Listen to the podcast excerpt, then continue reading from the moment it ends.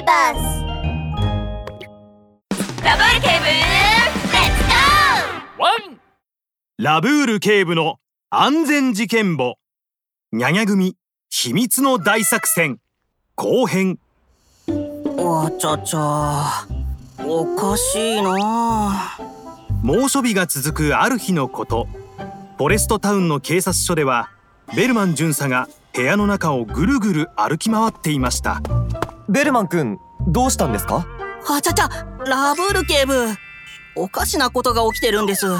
ベルマン巡査はラブール警部から声をかけられると勢いよく話し始めました。聞いてくださいよラブール警部。工事現場の砂袋なんですがまた盗まれたみたいなんです。これでもう3回目ですよ。ん？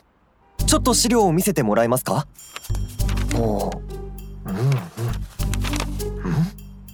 2回も砂袋が減っているということで窃盗の疑いが出てきてベルマン君が毎晩工事現場を調べに行ってくれていましたよね。それでも砂袋がなくなったんですか？ベルマン君怪しいものはいなかったんですよね？そうなんです。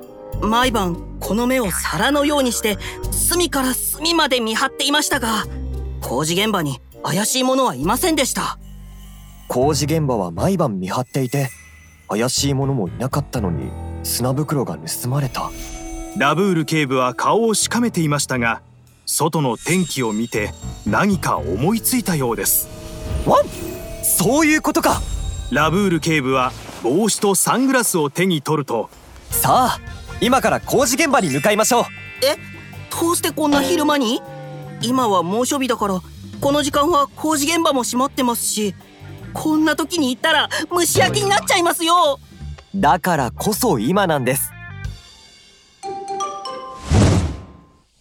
ギラギラした日差しが照り返し地面からゆらゆらと熱気が立ち上る工事現場で怪しい人影がこそこそと砂袋を取り囲んでいました。ボス暑いですよどうしてまたこんな時間に来るんですか？そうですよ。ラブール警部が言ってたじゃないですか。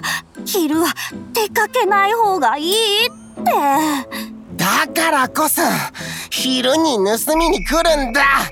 だらだらと汗を流している猫丸が息を切らしながら話しています。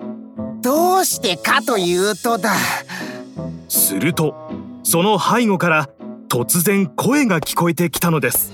こんな暑い日には外に出かける動物も少なく工事現場にも作業員がいないので砂を盗む絶好のチャンスだと思ったんですね。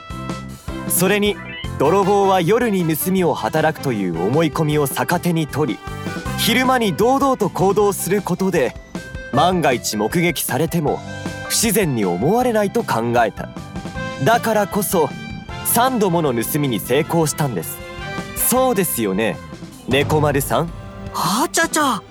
そういうことだったんですね。嫌な予感がした猫丸はブルブル震えながら後ろを振り向くとそこに立っていたのはラブール警部とベルマン巡査でした。ラブール警部は黒く丸い瞳を正義の光で輝かせました。砂袋を盗んだのはあなたたちニャナ組ですねすがラブール警部。名推理ですね。ボスなんで叩くんですか？名推理ですね。じゃないだろ。砂を盗んだのがバレたんだよ。早く逃げるんだにゃ。ニャニャ組が雲の子を散らすように逃げ出すと。ベルマ君追いますよ。わちゃちゃ。僕の出番ですね。おっ。よっ逃げ切ってやる猫丸は小柄ながらも素早いスピードで走り回りあと少しでベルマン巡査を振り切れそうになりましたが。にゃんだ目が回る。猫丸の視界が突然かすみ目を回すとラブール警部とベルマン巡査が追いつく頃にはふらふらと地面に倒れ込むところでした猫丸の異変に気づいた子分たちも慌てて猫丸の元に駆けつけます。ボス！大丈夫ですか？どうして急に倒れたんだ？まずい。熱中症です。ラブール警部はすぐに猫丸を日陰に連れて行くと服を緩め体を冷やしスポーツドリンクを少しずつ口に含ませました。しばらくすると猫丸はゆっくりと目を開きお俺どうして急に倒れたんだ？熱中症になっていたんです。猛暑の日はなるべく外に出かけない方がいいんです。熱中症は最悪の場合命にも関わるんですからね。猫丸は驚いて一生懸命うなずきました。わかったよ。もう暑い日に砂を盗まない。じゃなくてもう砂を盗まない。にゃそれでは窃盗の容疑で署までご同行願います。はい。ニャニャ組のみんなが乗ったパトカーが砂のお城が建てられた場所に近づくと猫丸は顔を窓ガラスにべったりとくっつけました。ほらあれがニャニャジロだよ。ラブール警部が横を見るとそこには巨大な猫の形をしたお城が見えました捕まったけどあのニャニャジロがあればコンテストの優勝は間違い。ラブール警部は気まずそうな表情を浮かべました。